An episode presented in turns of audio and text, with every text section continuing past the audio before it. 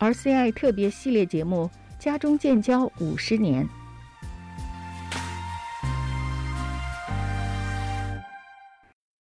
各位好，欢迎来到加广中文台《家中建交五十年》特别系列节目。今天是这个系列的第三部分。我们节目的嘉宾呢是来自联邦自由党的议员董韩鹏先生，他也是家中立法协会的联席主席。董韩鹏出生在上海，十三岁随父母移民加拿大。二零一四年当选安大略省省议员。二零一九年，在 Don Valley North 选区当选联邦自由党议会议员。目前的家中关系可谓是跌到了谷底。除了加拿大扣押了华为的财务总监孟晚舟，并且展开了将其引渡到美国的案件审理之外，中国政府随即逮捕了两名加拿大人，加拿大媒体称之为“两名 Michael”。还有就是加拿大对中国政府在新疆以及香港问题的处理上。提出了严厉的批评，加上2020年的新冠疫情，使得加拿大的华裔处境比较微妙。我们来听听董韩鹏对家中关系以及华裔加拿大人所面临的困境他的一些看法。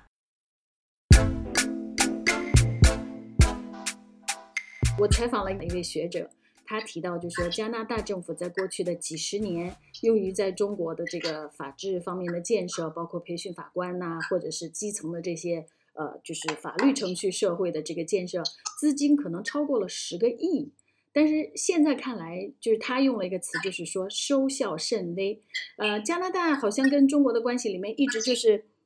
经济的发展，怎么把经济发展和人权这两个方面来平衡？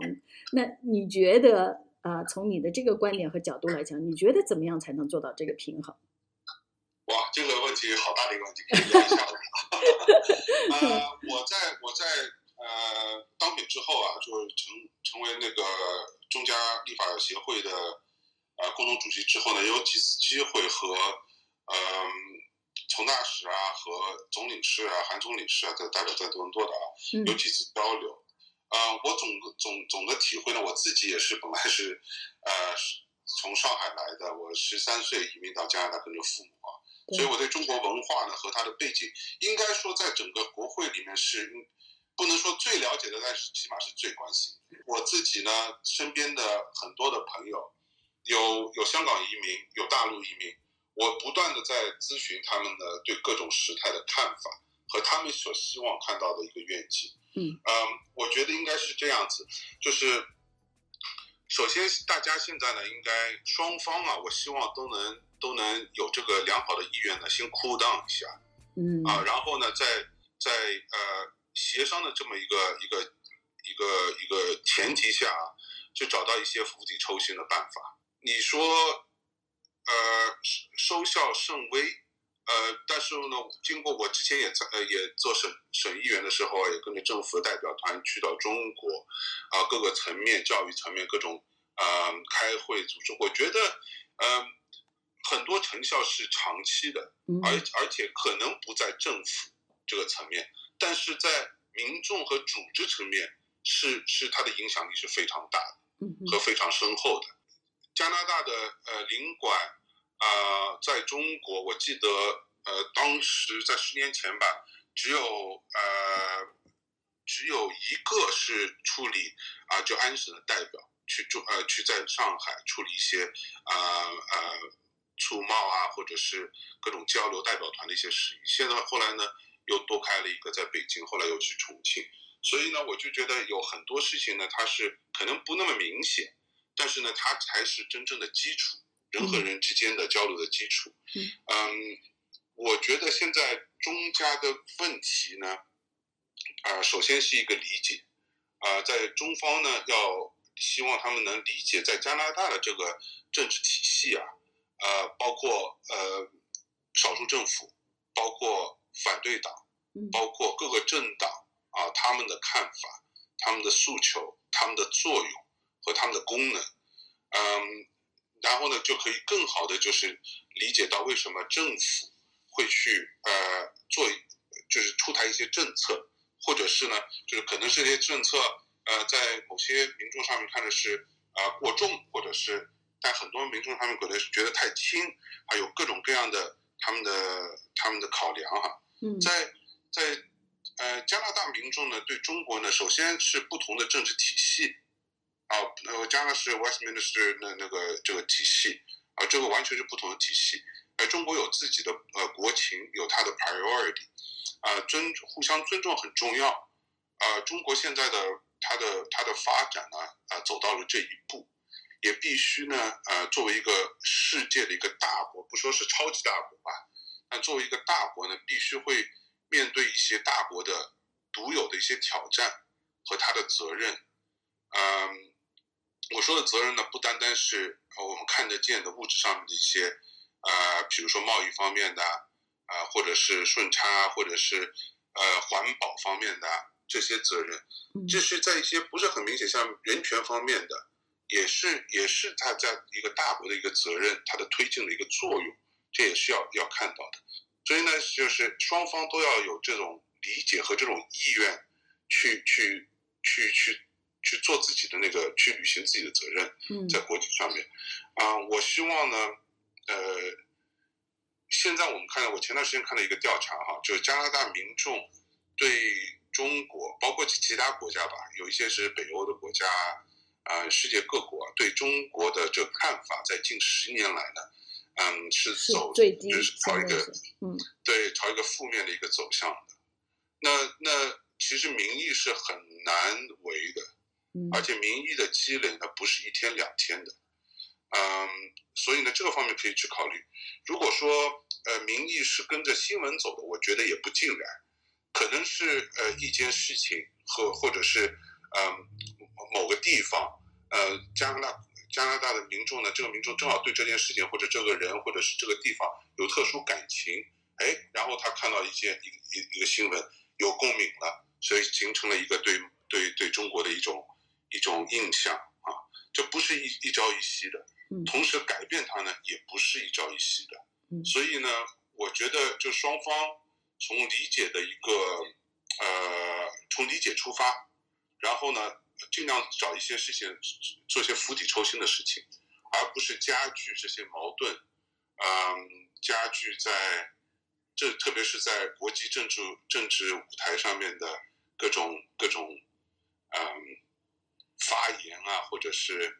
那种就是。对那个双方的关系没有益的一些讲法，我就觉得这可以啊，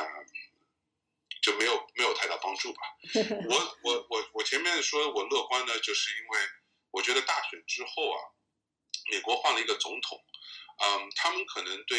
呃，可能不会一下子改变中国和美国的呃利益上面的一些一些不同的立场啊。嗯，但是起码会改变他们两国对中国的外交的一些手段。嗯，所以从中呢，加拿大呃一向作为一个中立啊，讲究自由、平等、人权的这么一个国家呢，应该会有一些比较正面的机会。嗯，呃，那你觉得现在当下，因为批评的声音就认为说，现在的呃自由党政府、杜鲁多政府的。对华政策太软弱，比如说五 G 的这个呃政策还没决策还没有下来，再比如说对两个 Michael 的营救，好像似乎看上去也有点捉襟见肘，就没有什么特别的方案。那你觉得当下自由党政府在对华政策上，主要因为你的嗯，就是从制定政策的这个这个角度来跟我们解释一下，就是主要有哪些？我虽然是执政党的一员，但是我不参与政府的呃政策的拟定啊。我将会和几位部部长呢，有时候会讨论这些事情，但是呃，也是给他们一些我我的所所见所闻吧。嗯。呃，我觉得首先我总我我我我总的一个印象，就觉得加拿大的政府，就这么多政府对。处理中加问题上面还是表现的极度的克制。我前面说的这些事情，就是到最近出台的一些，包括你说对香港的一些移民政策，在这之前呢，一路过来，除了孟晚舟，而且孟晚舟这个事情不是说加拿大政府去去去去 initiate 的，是加拿大履行了他的他的引入的一些职责呃责任吧。对。呃，其他一些事情呢，都是都是加拿大就呃政府呢表现了极度的克制。这也就是为什么可能保守党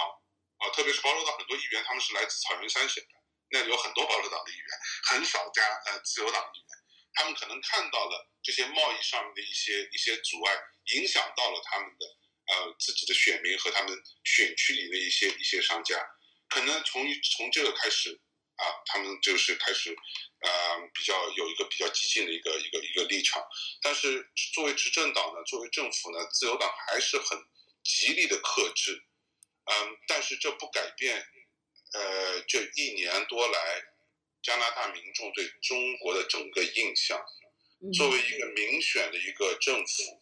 呃，在 House of Commons 里面，议会里面，众议会里面，必须要体现他的政策，必须要体现这个民众的意愿和民众的看法。所以呢，呃，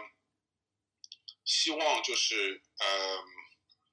双都双方都尽尽量的可以体谅到对方啊，可以看到对方对这在这方面做的努力。呃，其实对。就是我不是说讨论中国的内政啊，但是作为一个家国的华裔啊，或者对中国的事项比较关心的，我也听到很多这这里的侨民啊，他们经常和我说，他们在一个很尴尬的一个处境啊，他们给我说一下他们的看法，还是很希望，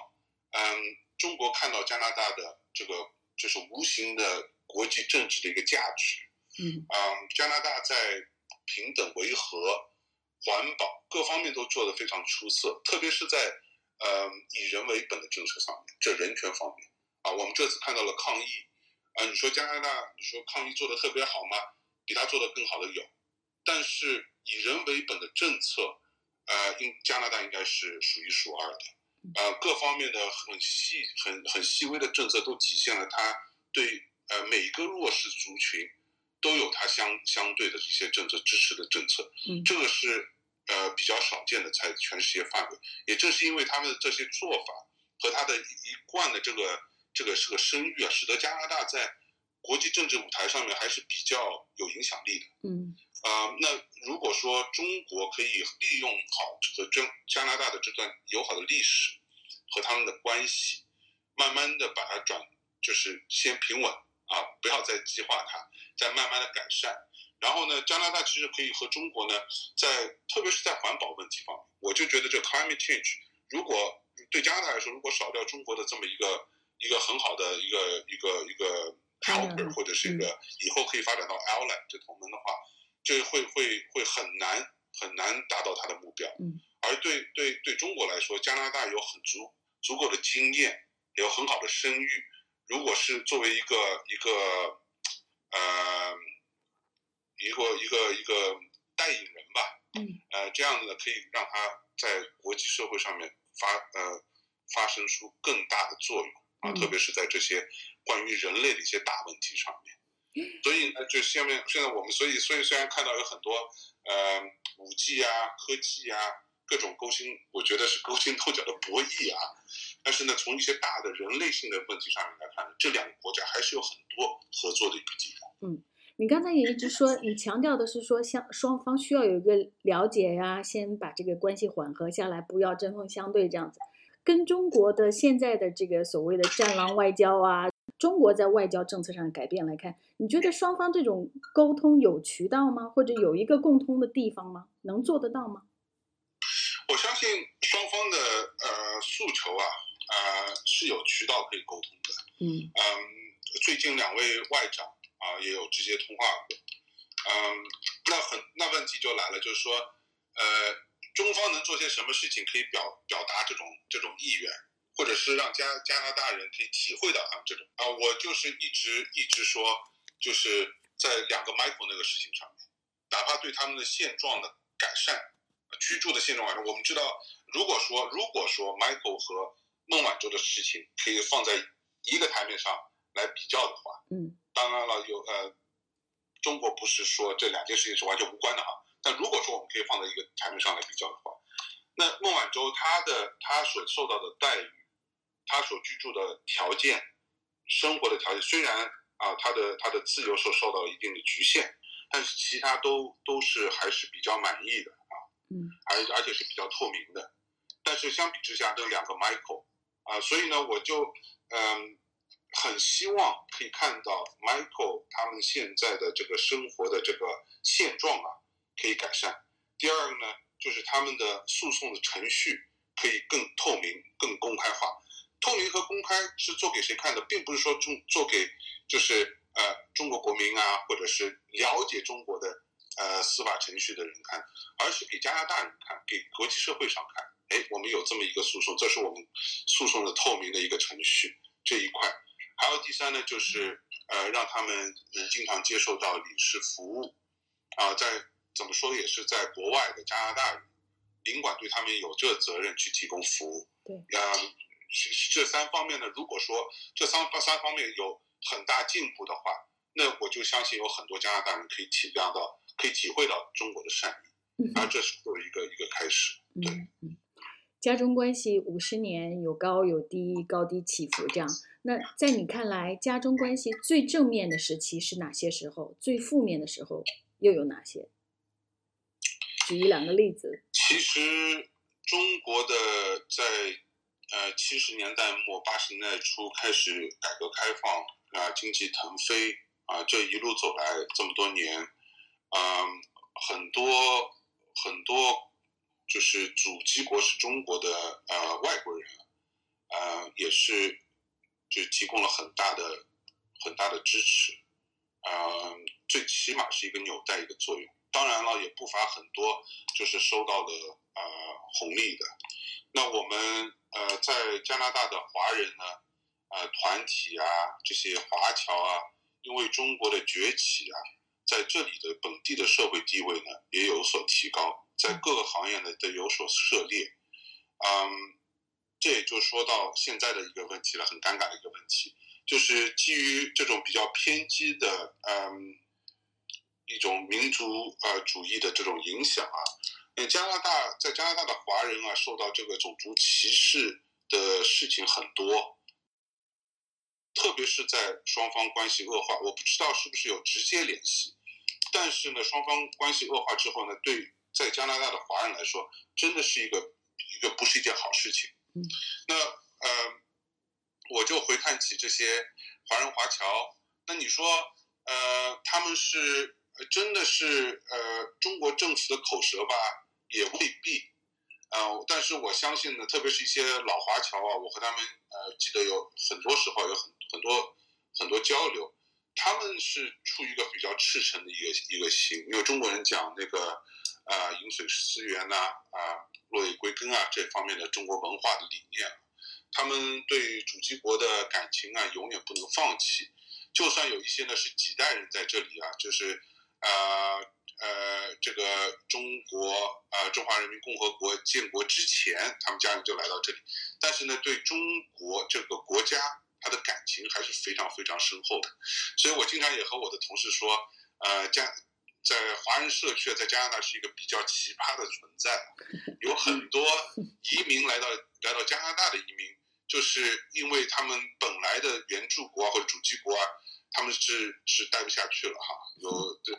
有各种原因呢，他们就是非常排斥，哎，反而是特别是近二十年来来到加拿大的呃移民啊、公民啊，对祖籍国的感情还是非常深厚的。嗯，这这这一点上面呢，使使得他们在看到中加关系的恶化呢，是让他们